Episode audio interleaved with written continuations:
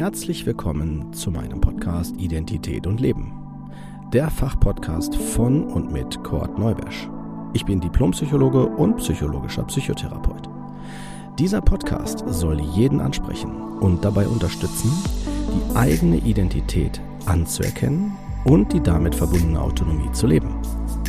Wenn du dich jetzt fragst, was meint er damit, dann bist du genau hier richtig und ich empfehle dir, hör dir am besten die erste Folge an.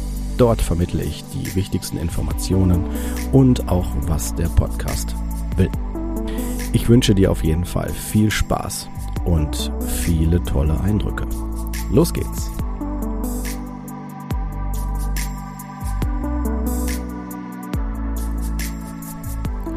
Herzlich willkommen zu einer neuen Folge von Identität und Leben. Folge 43, die Funktion von Problemen. Der Begriff Probleme ist für mich schon ein Problem. so fange ich gerne Folgen an. Na, mit so einer, direkt so einer Aussage. Ja, dann möchte ich ein Stück weit euch auch sensibilisieren. Warum?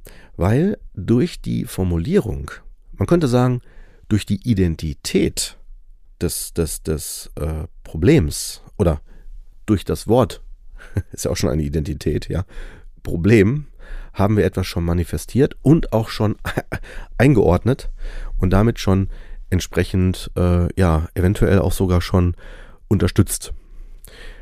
Wie ihr versteht das vielleicht besser, wenn ihr jetzt Fragezeichen im Kopf habt, wenn ich euch folgende Ergänzung dazu gebe. Stellt euch vor, wir sagen statt Problem Herausforderung. Das heißt nicht, dass ich dann Probleme toll finde, das heißt nur, dass ich meine Sicht auf Probleme verändere.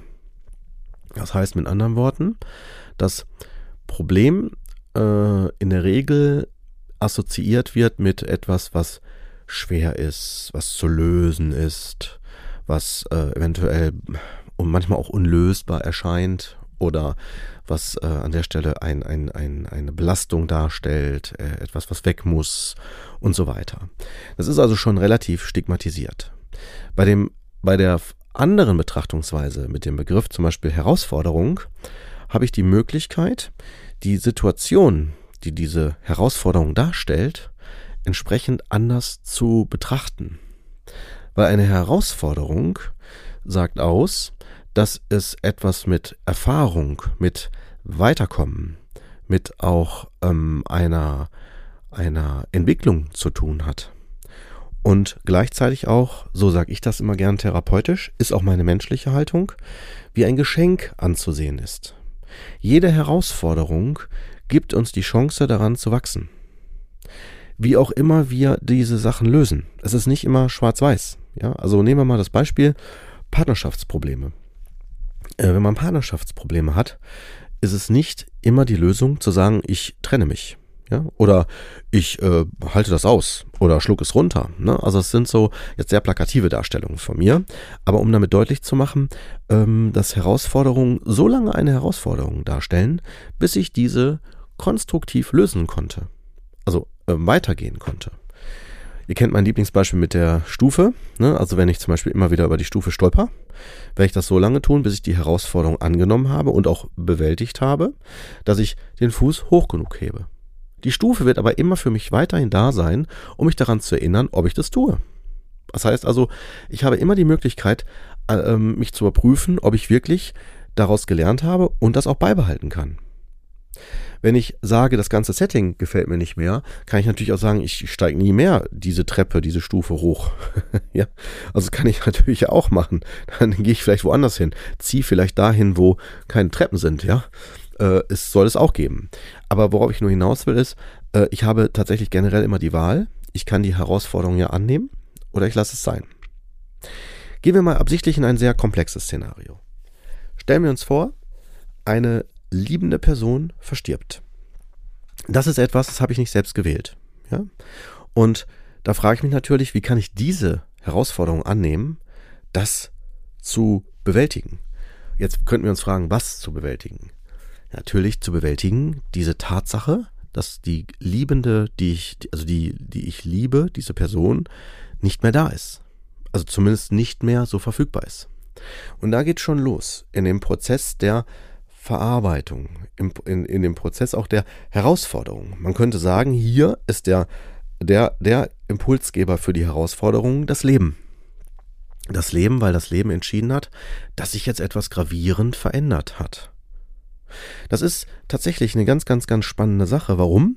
Weil das Leben uns ähm, häufiger auch daran erinnert, dass etwas ungerecht für uns wirkt. Wie kann das nur sein? Wie kann es sein, dass zum Beispiel, ich gehe absichtlich jetzt mal in ein sehr subjektives Setting rein, dass zum Beispiel Gott kleine Kinder sterben lässt? Ja, oder dass, dass Gott, sofern es einen Gott gibt, ne? Ja, das ist nicht meine Meinung. Ich ich versuche nur bestimmte Gedanken aufzugreifen von Menschen, ähm, dass Gott Kriege ähm, gewährt und so weiter. Also, dass sowas stattfinden kann. Wie kann der sowas zulassen? Mir geht es nicht darum, in der, in der Podcast-Folge jetzt diese Fragen zu beantworten, sondern mehr deutlich zu machen, ich nehme ja durch solche Fragestellungen eine bestimmte Perspektive ein. Bestimmte Perspektiven äh, werden bei mir meine, meine Wahrnehmung eintrüben. Das heißt, mich wie vor einer Sackgasse stellen lassen. Ja? Ich mache mal ein Beispiel mit dem Navi. Wenn ich sage, ich möchte zum Beispiel zur Nordsee fahren, Gut, hier spricht hier jemand in einem Podcast aus Deutschland, ja. Also vielleicht, wenn jemand jetzt in Amerika lebt, äh, wird er vielleicht sagen, ich möchte nach Hawaii oder irgendeine Küste oder sonst wohin, ja. Ich sage jetzt absichtlich Nordsee, das meine ich übrigens nicht abwerten, ich finde die Nordsee sehr schön. Aber wir bleiben mal bei dem Beispiel, ja. Ähm, ich will zur Nordsee und gebe in meinem Navi eine Route ein. So, das Navi hat sich aber noch nicht synchronisiert mit äh, aktueller ähm, Straßenverkehrslage, ja. Und äh, ich fahre dann los dann fahre ich, fahre ich, fahre ich und ich möchte über die Autobahn fahren. Und plötzlich ist da eine ähm, Baustelle, die das dafür, dafür sorgt, dass ich da nicht mehr weiterfahren kann. Das heißt, ich muss anders dahin fahren. Dann wäre ja diese Tatsache allein durch die Situation her heraus die, dass der Weg, wie ich ihn mir geplant habe und vorgestellt habe, so nicht weitergeht. Jetzt kann ich auf der Autobahn stehen bleiben und die ganze Zeit sagen, das darf nicht wahr sein. Ich nehme absichtlich dieses plakative Beispiel, weil ich glaube, euch wird schon äh, allein nur durch diese Darstellung schon deutlich, worauf ich hinaus will. Ich löse auf. Diese Baustellensituation lädt mich ein, dass das, was jetzt gerade passiert, nicht möglich ist, weiter umzusetzen. Das bedeutet, ich brauche eine Veränderung, eine Veränderung in meiner Planung. Das macht ein Navi automatisch. Das kriegt ihr in der Regel wahrscheinlich gar nicht mit, weil das Navi sofort die Route verändert. Ne? Vielleicht fragt euch das Navi noch vorher. Wenn ihr aber schon vorher äh, zum Beispiel eingegeben habt, schnellste Route oder sonst was, dann wird es das automatisch schon im Vorfeld berechnen, euch vielleicht nur noch mal kurz hinweisen, dass das passiert.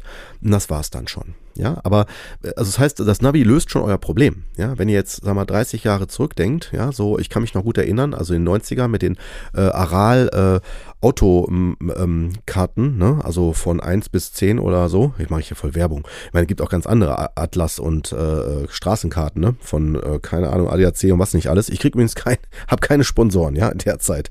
Nur aber, dass ihr so ein bisschen wisst, was ich damit sagen will, nämlich, dass man bestimmte Karten hat die dann man aufklappen muss, gucken muss und eine Route berechnet und dann merkt, Mist, geht hier nicht weiter.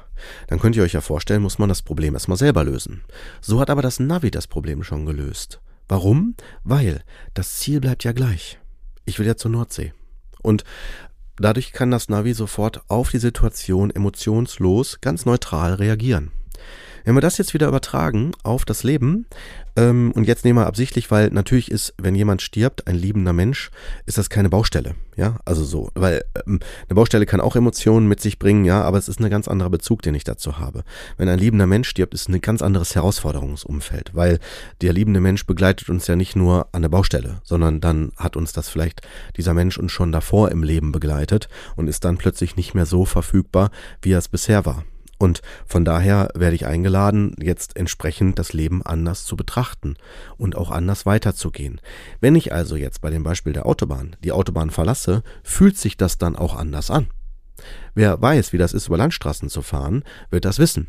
Ja, langsamer fahren, schneller fahren, Ampeln, äh, warten und so weiter. Eventuell große Umwege, je nachdem, wo ich ja hin will, wo ich bin.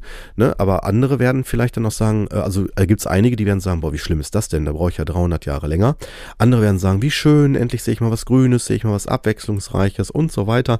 Und da seht ihr schon, wie vielfältig man mit sowas umgehen kann. Und das ist mir wichtig, damit nochmal deutlich zu machen. Die Funktion der Probleme oder von Problemen ist die, dass sie mir eine Gelegenheit gibt, mich weiterzuentwickeln. Und deswegen nehme ich das Wort lieber äh, Herausforderung. weil die Herausforderung mir deutlich macht, hier kann ich wachsen. Und Wachstum wer Pflanzen hat, weiß, wovon ich spreche, äh, wird wissen, dass Pflanzen auch nicht einfach nur so mal eben wachsen, sondern dass auch ein anstrengender Prozess ist. Wo es vielleicht auch mal sein kann, dass man gucken muss, äh, wie viel Wasser, muss man vielleicht mal andere Blumenerde dazugeben, muss der Platz nochmal geändert werden, ne, und so weiter und so weiter. Das heißt, es geht auch um Pflege, es geht auch um eine Fürsorge, es geht auch um eine immer wieder auch überprüfen, ist das angemessen, passt das noch, ne, muss vielleicht der Topf sogar noch verändert werden oder wenn im Garten, ne, müssen die Bedingungen noch ein bisschen angepasst werden. Das ist nicht immer immer, sofort automatisch klar. Und äh, genauso wie sich Pflanzen anpassen können, können wir das auch. Und anpassen heißt, dass wir uns an die Umgebung ähm, gewöhnen im Sinne von sie akzeptieren und dann schauen, wer möchte ich sein und welchen Platz möchte ich einnehmen unter diesen neuen Umständen und Bedingungen. Auch mit diesen Gedanken lasse ich euch gerne wieder alleine und lasst das gerne mal sacken. Und äh, wenn ihr möchtet, hören wir uns natürlich auch wieder nächste Woche.